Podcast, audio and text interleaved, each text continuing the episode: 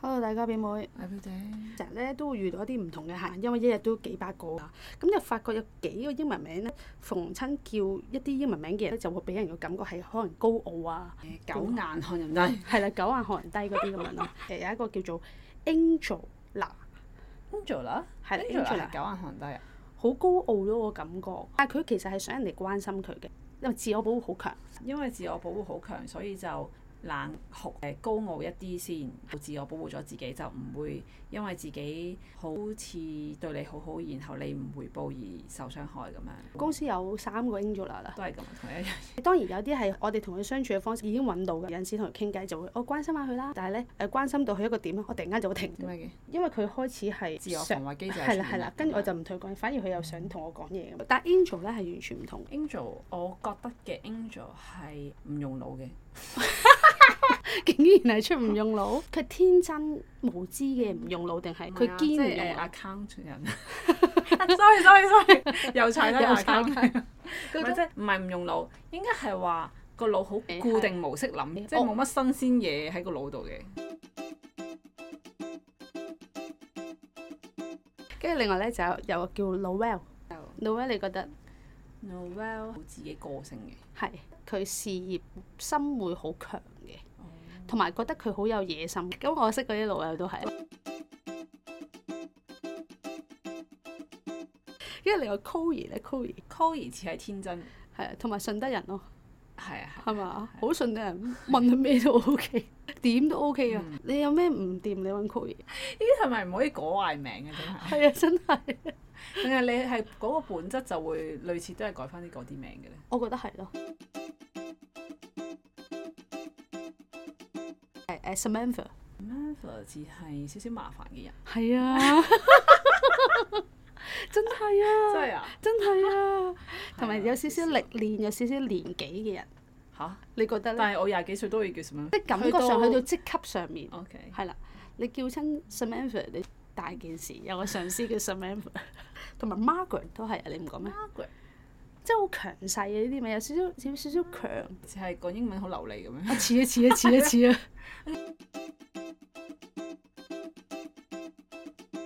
跟住另外男人咧，我有幾個客誒、都叫 Stephen 嘅。普通咯，呢個就冇咩。咧佢通常都係好安靜，佢好踏實啊個樣。我兩個客叫 Steven，佢都係錫老婆嘅。因為有時我哋問佢，哦呢件衫誒咩咩咩啊，佢話唉係我老婆買俾我㗎。有時你問佢呢樣，哎呀我買俾我老婆㗎，咁成日都好多 即係活你啊動啊，咁會唔會係圈子好單調？淨係得老婆。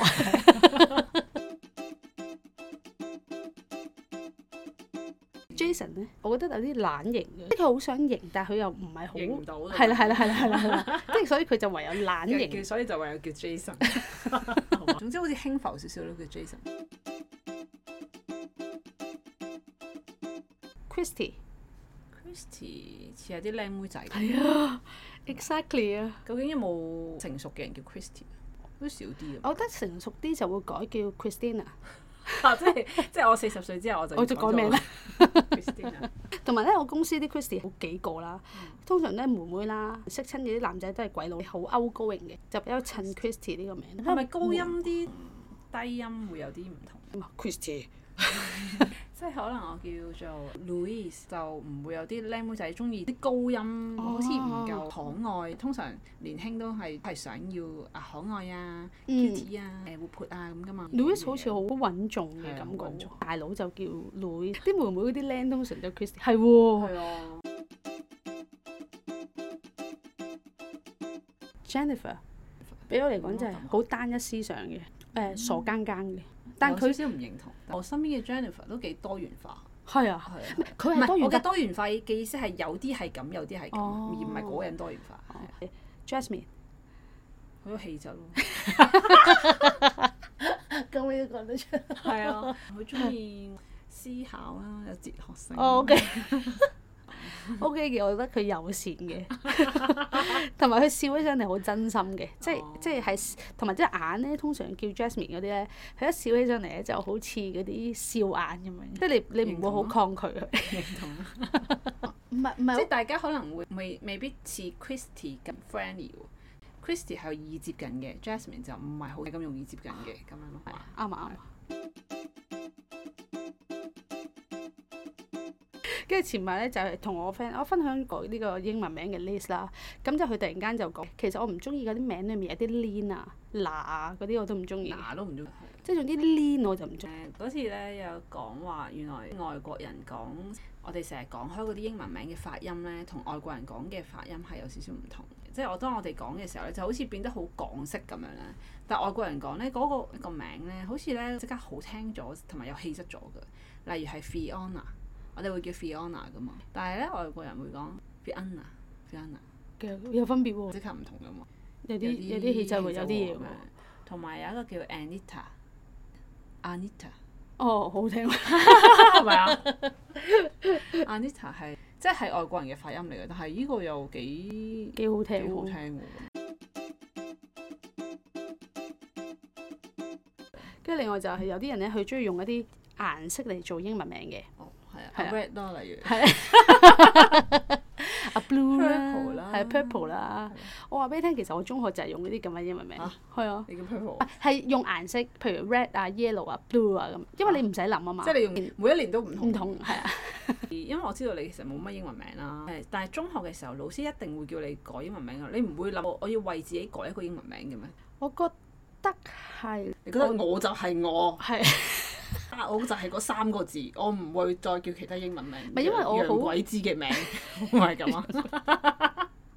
咁，你由細到大都係咁嗌我嘛，咁咪全部同學都係咁嗌我，就唔係會啊再想但係改其他英文名。但係中學嘅時候，老師都一定係會啊，大家咧誒、改翻個英文名啊，係啊就會叫你英文名啊咁樣噶嘛。同埋我嗰啲學校唔係嗰啲好咩嗰啲學校嘛，咩我啊 Band Five 學校嚟噶嘛，我啲我啲同學中意用 Money 哦啊， 即係你明唔明啊？即係我啲同學都係咁嘅時候，咁哦我做乜要用呢個咁？我啲同學有啲 Orange 有冇叫 Orange？ orange 喂你好似你自己有冇叫過 orange？啊好似 冇。同埋我啲同學係中意用嗰阿啲 Green 油咧有冇叫過阿 Green？嗯都幾好啊，好似有 Green 呢個名油 red 啦、blue 啦、yellow 同埋 green 好似都有。哦跟住後尾就改咗而家呢個英文名啦。而家呢個英文名都係我由一啲顏色裡面演變出嚟嘅色彩，好 rainbow 啊！係喎，我點解唔叫咦係 rainbow？咯，點解唔叫 Rainbow？咁佢仲好。仲更誒加 Rainbow 俾你嘅感覺係點啊？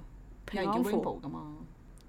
我覺得懶可愛有少少 Rainbow，少少唔襯你 QQ 地唔襯我，叫阿我都 Ring 啦爭就啲酷酷 地。阿阿 Ring，啊 Ring 啦。